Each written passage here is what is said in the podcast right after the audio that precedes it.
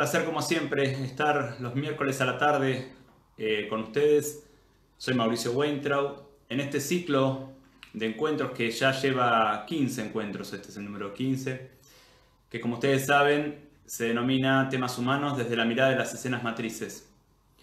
Un ciclo que como digo empezó primero como una idea de compartir algunos conceptos y que lentamente fue tomando forma y eh, recibe, yo diría, diariamente comentarios y mails y mensajes eh, que provocan para mí una gran alegría porque es una interacción, una posibilidad de contactarme quizás con algunos de ustedes a los que no conozco personalmente, con otros a los que sí conozco personalmente.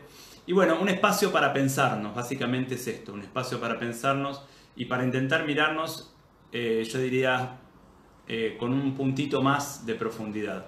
Esta es en realidad la idea, esta es un poco, este es un poco el objetivo. Tomar algún tema y darle una vuelta más, como nos gusta decir en escenas matrices, darle una vueltita más desde la mirada de las escenas matrices, porque consideramos también que el crecimiento es eso, el crecimiento es algo que nunca termina, el crecimiento es algo, es un camino que no tiene final. Quizás incluso es el movimiento de la vida, el movimiento de la vida que finalmente es el movimiento del crecimiento. Por eso intentamos siempre un pasito más, nuestro, nuestro movimiento, nuestra intención es humilde, es corta, no es resolver nada, no es este, terminar nada, es simplemente dar un paso más en nuestra comprensión de nosotros mismos, en nuestra comprensión de lo que nos pasa, en, en nuestra comprensión de cómo nos vinculamos con la vida, con nosotros mismos y profundizar un poquito más. Por eso nuestro aprendizaje tiene que ver con lo espiralado, lo llamamos aprendizaje en espiral. Pasamos varias veces por los mismos conceptos, una y otra vez, y en cada vuelta que damos, cada vez que pasamos, nosotros no somos los mismos. Entonces también podemos escuchar y podemos entender desde otro lugar, quizás un poquito más profundo, el mismo concepto que venimos trabajando y trabajando desde antes eh, en este proceso. Como les digo, este es el encuentro 15 y en este encuentro 15 eh, vamos a tomar un tema que es quizás, quizás el tema más profundo, más nuclear, eh, más complejo también de la mirada de las escenas matrices y, por qué no, de toda mirada, psicoterapéutica o no, que se plantea a sí misma como humanista. Tan complejo y tan profundo me parece este tema que preferí dividirlo en dos partes. Hoy vamos a ver la primera parte o vamos a tomar algunos aspectos de lo que es el tema de hoy y la semana que viene haremos una segunda parte. Por supuesto, al término de la segunda parte tampoco habremos terminado nada, pero bueno, algo, algo más habremos dicho. El tema, como ya saben, es el amor y es un tema que nos atraviesa desde distintos lugares. Nos atraviesa porque en algún punto nos movemos por y para el amor y nos atraviesa porque también estamos en una cultura en donde muchas veces se hace hincapié en ser amorosos, se nos propone un movimiento amoroso eh, sin saber exactamente qué significa eso y a veces también confundiéndonos acerca de lo que es un movimiento de este y hacia el amor, por lo menos desde mi perspectiva. Como siempre hacemos, antes de empezar, hoy también voy a tomar una pregunta de, de alguno de ustedes Voy a volver a tomar una pregunta de María Angélica que nos manda todas las semanas y por suerte preguntas muy interesantes que a mí me hacen, eh, me hacen pensar en qué concepto puede no estar claro o cómo, cómo profundizar algunos de los conceptos que decimos. María Angélica me hace dos preguntas, yo voy a tomar una de ellas y además la que voy a tomar tiene también que ver, eh, ustedes lo van a ver probablemente en la segunda parte de la charla, tiene también que ver, digo, con el tema de hoy, con el amor. María Angélica nos pregunta, ¿Vos considerás que la mirada del adulto sobre nuestros padres tiene que ver con poder aceptarlos como fueron o como son? María Angélica viene siguiendo este, este ciclo, como muchos de ustedes por suerte, y entonces, claro, parte de esto que venimos proponiendo en este ciclo y en todos los espacios de escenas matrices, que es la mirada del adulto. Entonces, la pregunta es si considero que a partir de la mirada del adulto, o sea, que una mirada del adulto con respecto a nuestros padres, tiene que ver con poder aceptarlos a ellos como fueron o como son. Y me pareció tan interesante esta pregunta y tan pertinente con el tema de hoy que yo la voy a contestar proponiéndoles un, mínimo ejercicio. El ejercicio es el siguiente. Les voy a proponer a ustedes que conecten o que por lo menos recuerden alguna escena infantil. Cuando digo infancia, como ustedes saben, es desde el nacimiento hasta los 20, 21, 22 años, pero cuanto más chicos mejor, en este caso. Alguna escena, digamos, de la infancia de ustedes que ustedes sientan que de alguna manera o de otra sigue jugando hoy. Es decir, una escena que ustedes tienen la sensación que no está del todo sanada. Una escena que obviamente habrá sido displacentera para ustedes, en donde quizás fueron de alguna manera u otra agredidos por padres o abandonados, o no se sintieron mirados, o no se sintieron, no se sintieron entendidos o atendidos según lo que necesitaban. Una escena que ustedes sientan que todavía está dando vueltas. Les voy a proponer que la vean, que la vayan recorriendo como si fuera una película, ¿sí? que, se, que la vayan viendo transcurrir adelante de ustedes como si fuera una película. En esa escena están ustedes siendo un niño o una niña, está seguramente al menos uno de los padres, si no los dos. Si eligieron una escena donde no, no están los padres, les propongo que la cambien y que busquen una escena donde esté por lo menos uno de los padres. Y como es una escena, yo diría displacentera, que quizás todavía está jugando, lo que les voy a proponer es que vayan recorriéndola, les digo, como si fuera una película, hasta el momento en donde hay mayor displacer para el niño o la niña que fueron. O sea, hasta el momento en donde el niño o la niña que fueron experimenta el mayor displacer, el mayor dolor, la mayor tensión, el mayor enojo, hasta ese momento. Y cuando llegan a ese momento, que la vayan como ralentizando, nunca se detiene del todo, pero que la vayan como ralentizando. Y les voy a proponer que mientras está casi detenida, ustedes puedan pensar ¿Qué les pasa a ustedes cuando ven esta escena?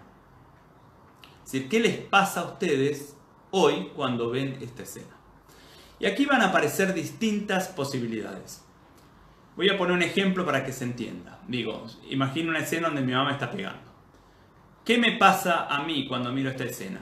Si yo digo, por ejemplo, tengo miedo, Evidentemente quien está respondiendo no soy yo adulto mirando la escena, sino que es aquel nene, porque es ese nene el que tenía miedo. Entonces, si aparece una emoción por el estilo, vamos a volver como al presente. La pregunta no es qué le pasaba al nene que fueron, o a la nena que fueron cuando estaban en esa escena, sino qué les pasa hoy a ustedes cuando ven esa escena. Y acá es donde yo voy a incluir a la pregunta de María Angélica. Si la respuesta de ustedes va en el sentido de eh, me da pena mi mamá, por ejemplo, porque tenía que cargar con la responsabilidad de educarme o lo que sea, digo, si me da pena mi mamá, si entiendo a mi mamá o a mi papá, ¿no? depende de quién esté en la escena. Si lo comprendo, si entiendo porque a ellos también les pasó lo mismo en su infancia si acepto que tuve padre, es decir, si va en este sentido la respuesta, todas estas respuestas están destinadas a mirar al padre o a la madre y no están mirando al nene o a la nena que fueron. Y acá es donde yo incluyo esta pregunta de María Angélica. La pregunta de María Angélica tiene en sí la respuesta. Cuando ella me pregunta, desde tu concepto de adultez, ser adulto implicaría aceptar a los padres como fueron o como son, mi respuesta es definitivamente no. Porque mi concepto de adultez tiene que ver con ser hoy el padre del nene o de la nena que fui. Es decir, mi vínculo no es con los padres. Mi vínculo es con la nena o el nene que fui.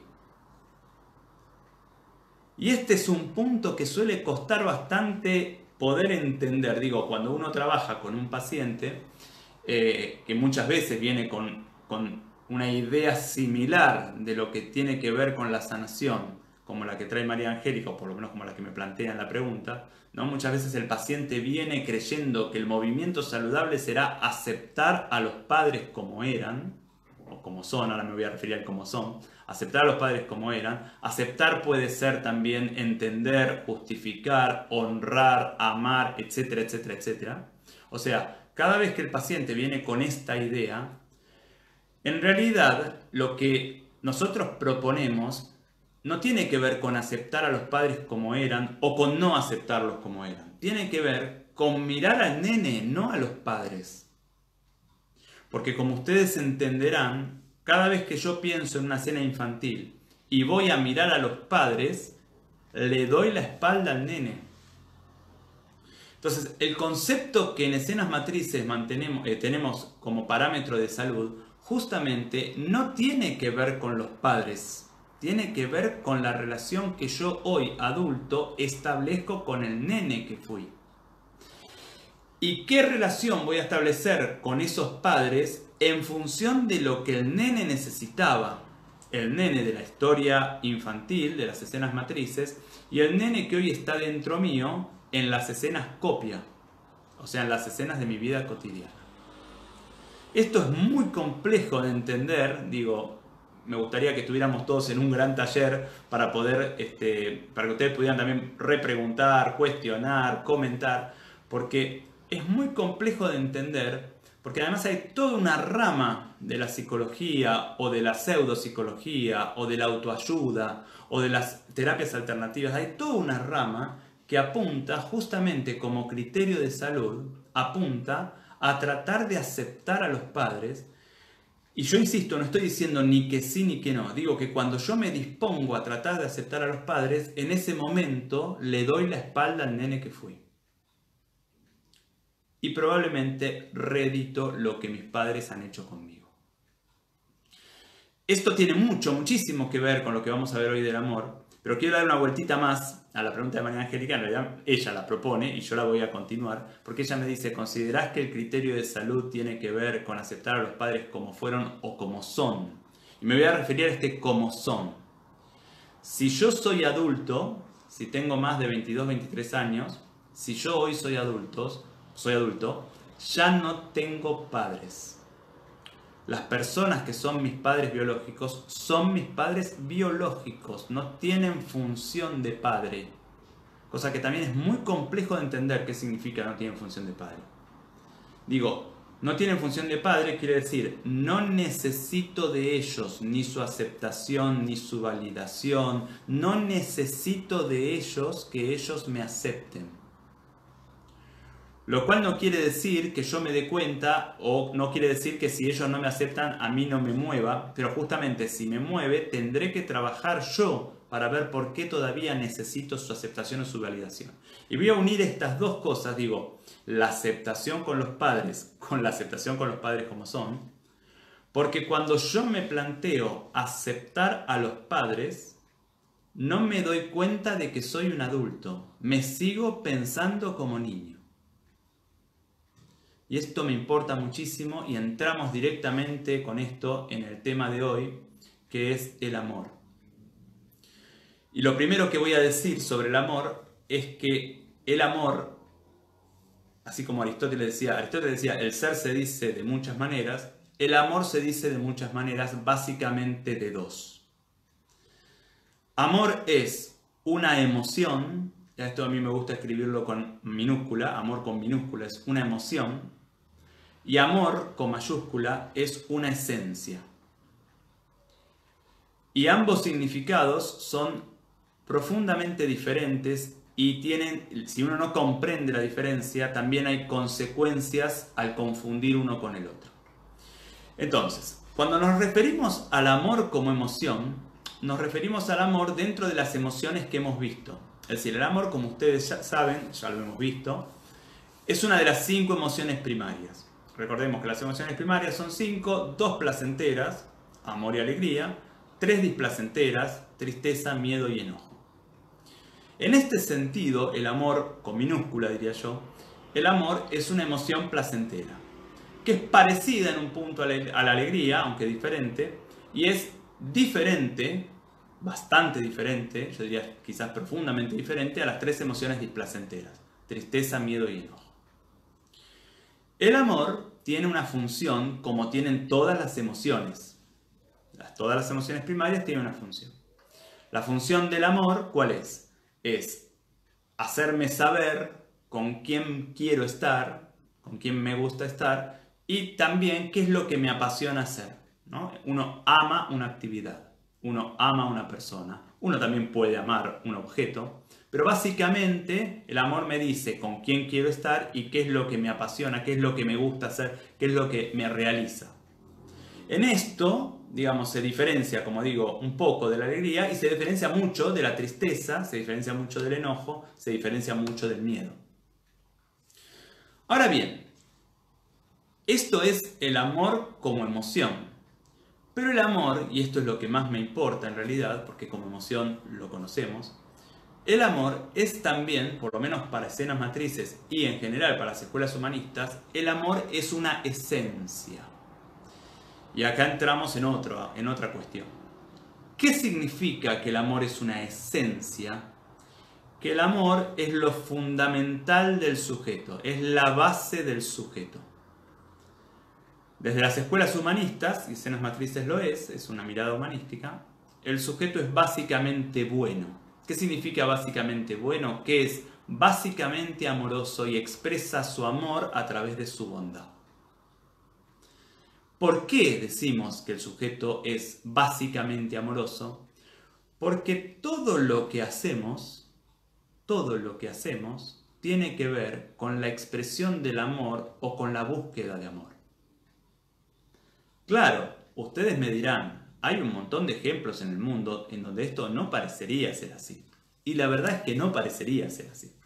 Porque justamente para poder detectar el amor en un gesto que tenga que ver o en un movimiento o en una conducta que aparentemente o que muestre, más que aparentemente, que muestre otra cosa, como por ejemplo la agresión, eh, la violencia, el abandono, etcétera, etcétera, etcétera, hay que poder aprender a tirar de a poco de, este, de esta conducta hasta ir encontrando por qué este sujeto que llevó a cabo una conducta, por ejemplo, agresiva, por qué este sujeto lleva a cabo la conducta agresiva, qué es lo que en realidad quisiera, cómo se fue atascando y cómo fue eh, quedando atrapado en sus propios mandatos, en sus propios roles, en, los propios condicionamientos, hasta llegar a aquel ser que este sujeto era cuando era un niño, que era eh, esencialmente abierto y amoroso.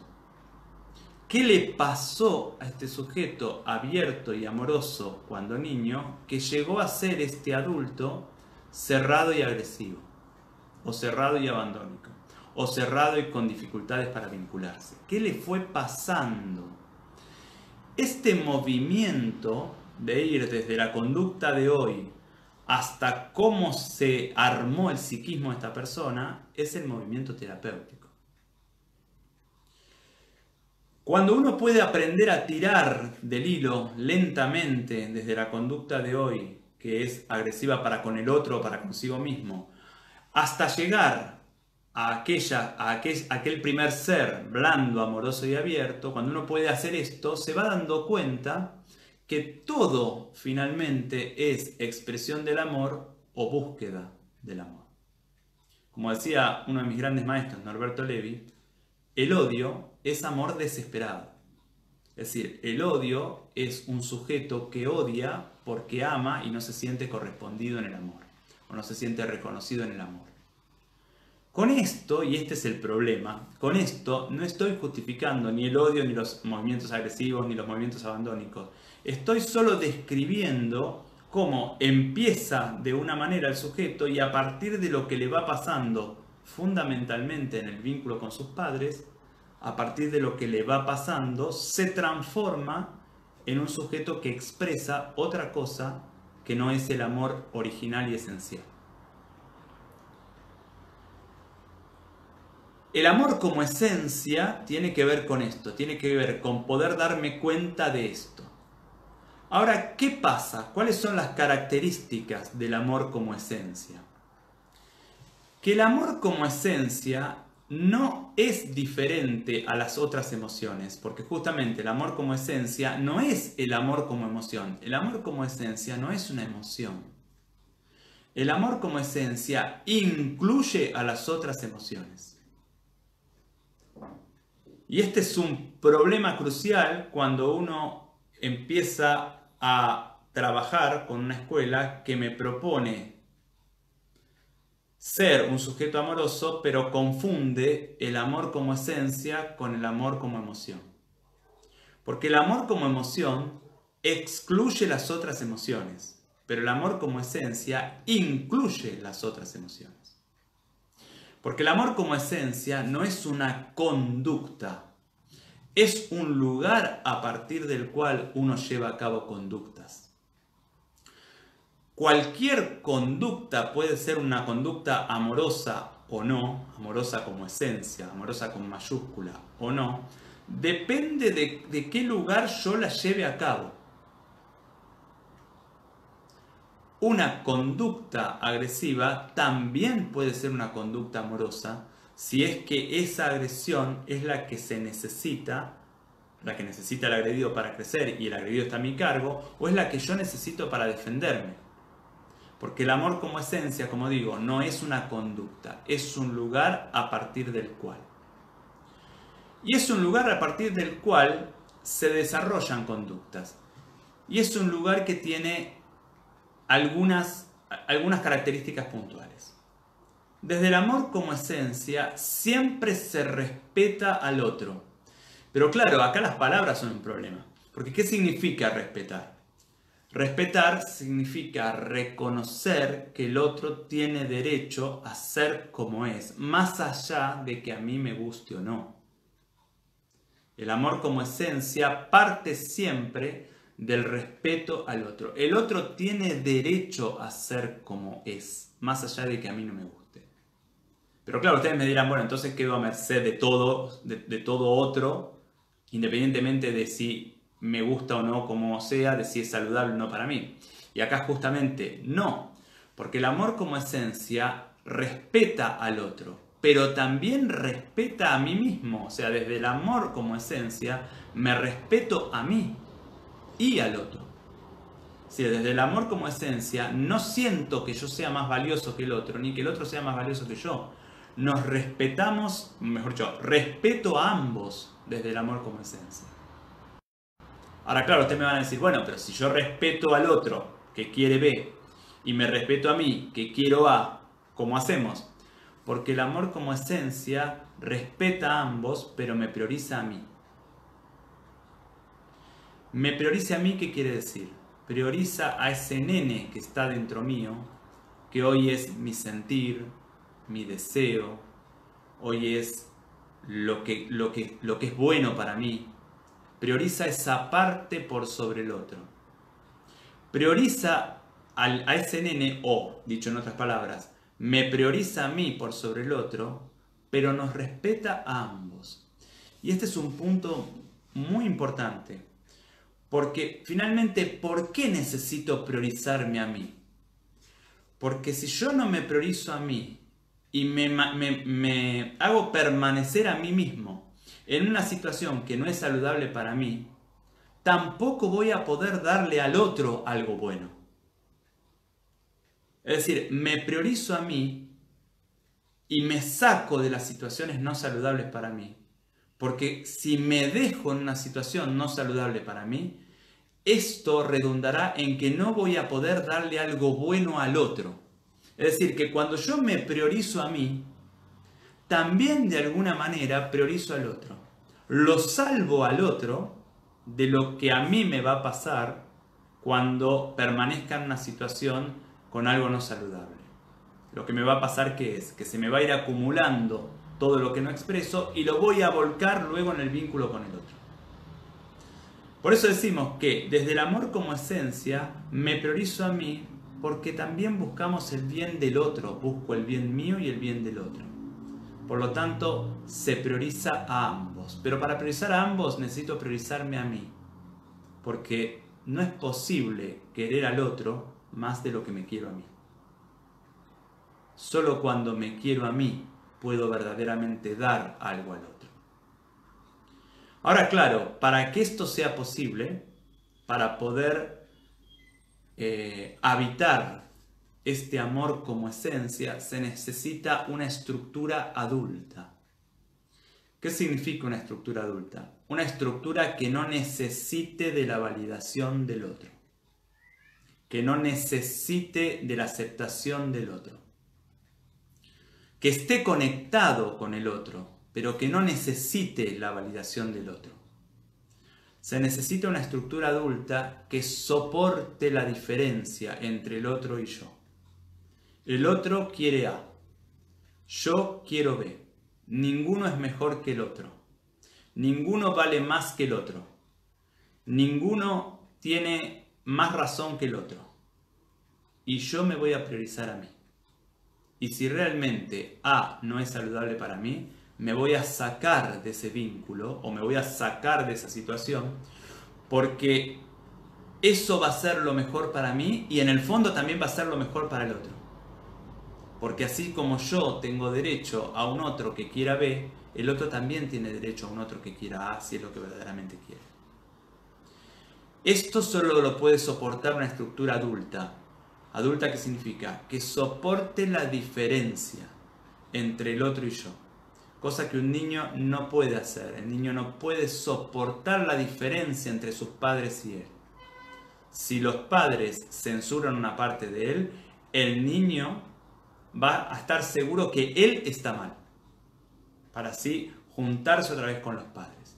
Y el adolescente va a estar seguro que él está bien, para poder otra vez ser uno, el que tenga razón o el que está en lo correcto. El adulto soporta la diferencia y en este soportar la diferencia hay verdaderamente un otro.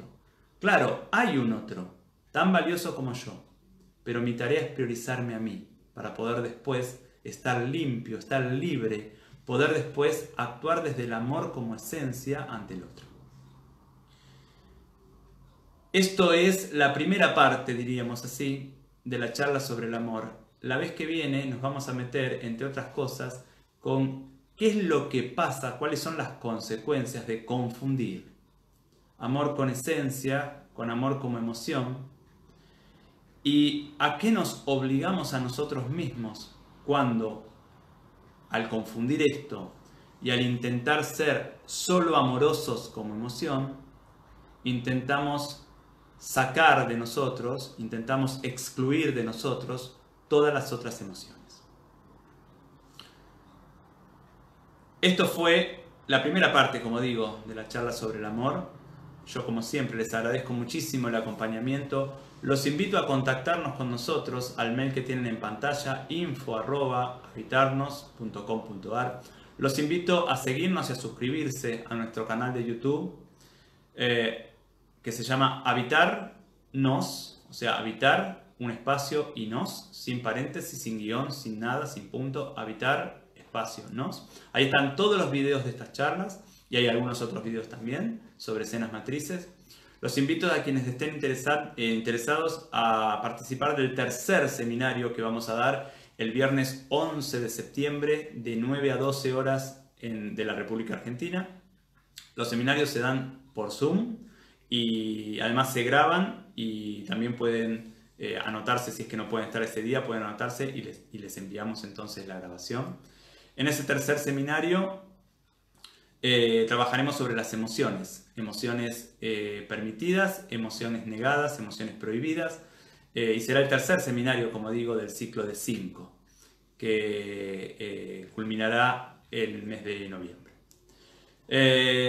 por supuesto puede consultar por terapia individual, terapia grupal, por la formación de escenas matrices en modalidad online, eh, que se pueden inscribir, por supuesto, y por todas las actividades que llevamos a cabo en Habitarnos, por supuesto, en este momento tan particular, siempre a través de eh, las plataformas online. Cuando volvamos a la vida cotidiana, espero que sea más pronto que tarde, eh, volveremos a nuestros queridos talleres de escenas matrices que todos, tanto yo como mi equipo, extrañamos mucho. Los invito, como siempre, a seguirnos si quieren y si pueden la semana que viene, el miércoles a la misma hora. Les agradezco muchísimo.